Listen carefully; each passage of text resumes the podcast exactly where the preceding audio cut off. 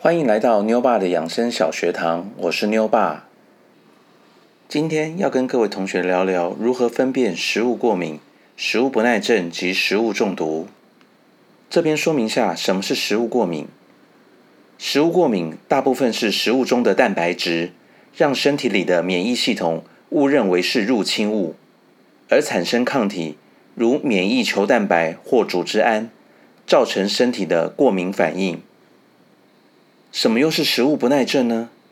食物不耐症就是身体无法消化食物中的某些物质，或是身体内缺乏酶或是酵素，而导致食物无法分解，造成肠胃不适或者是腹泻。再来说明下食物中毒。食物中毒就是食物中的病菌、病毒进入到身体内，对细胞或器官产生破坏的影响。而引发一连串身体中的生理机能反应之异常现象。这边帮同学归纳下，所谓食物过敏是跟身体的免疫系统有关；所谓食物不耐症是跟身体的消化系统有关；所谓食物中毒则是身体对食物的毒性反应。这样，同学们记起来了吗？接下来跟各位同学介绍。各类症状的分别。首先介绍食物过敏。食物过敏的症状一般来说比食物中毒轻微。食物过敏的人可能会有以下的症状：喉咙、眼睛或舌头肿胀、发痒、荨麻疹、呕吐、腹泻等等。但在最剧烈的症状，可能是血压急速下降、晕眩昏迷和心跳停止。严重的急性过敏也能使人在短时间内丧命。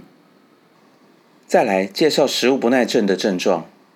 食物不耐症的症状较轻，与食物过敏及食物中毒相比，并不会那么强烈。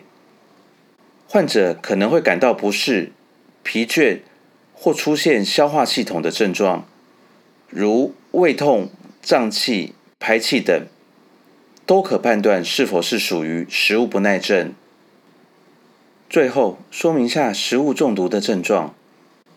一般食物中毒的患者反应比较剧烈，症状会发热、发冷、盗汗、血尿、脱水、脸色发白、严重上吐下泻等等。如有强烈或剧烈的反应，就可以判断为食物中毒。这边帮同学们归纳下：皮肤发痒或是发疹子的症状，一般判断为食物过敏。发生肠胃功能问题的症状，如肠胃不适或腹泻，大多是食物不耐症。对食物中毒的症状来说，全身反应会很剧烈，大多是急性症状。当然，症状判断也会有例外。如果发生急性症状，不管是食物过敏或食物中毒，在急性期建议直接送医院处理。题外话。一般同学会分不清楚轻微的食物过敏及中毒症状，跟身体的排毒反应其实状况很类似，所以有时身体的慢性中毒表现在皮肤上的反应，如长疹子，会被误认为身体在排毒。例如长期食用野生樟汁、灵芝或某些健康食品等。慢性中毒症状会造成排毒器官中的肝脏、肾脏长期的负担，同学们不得不留意。来到课后小作业的时间，请同学们思考下：问题一，吃这个也痒，吃那个也痒，是属于何种症状？是身体的哪个系统出现问题？问题二。亚洲人喝牛奶造成肠胃不适是属于何种症状？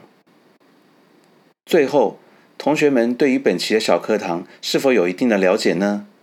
我们下期再见，拜拜。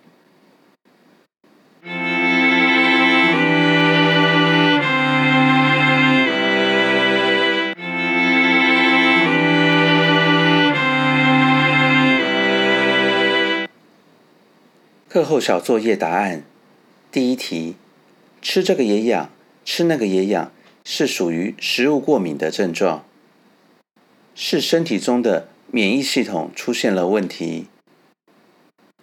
第二题，亚洲人喝牛奶造成肠胃不适，是属于食物不耐症，也就是乳糖不耐症。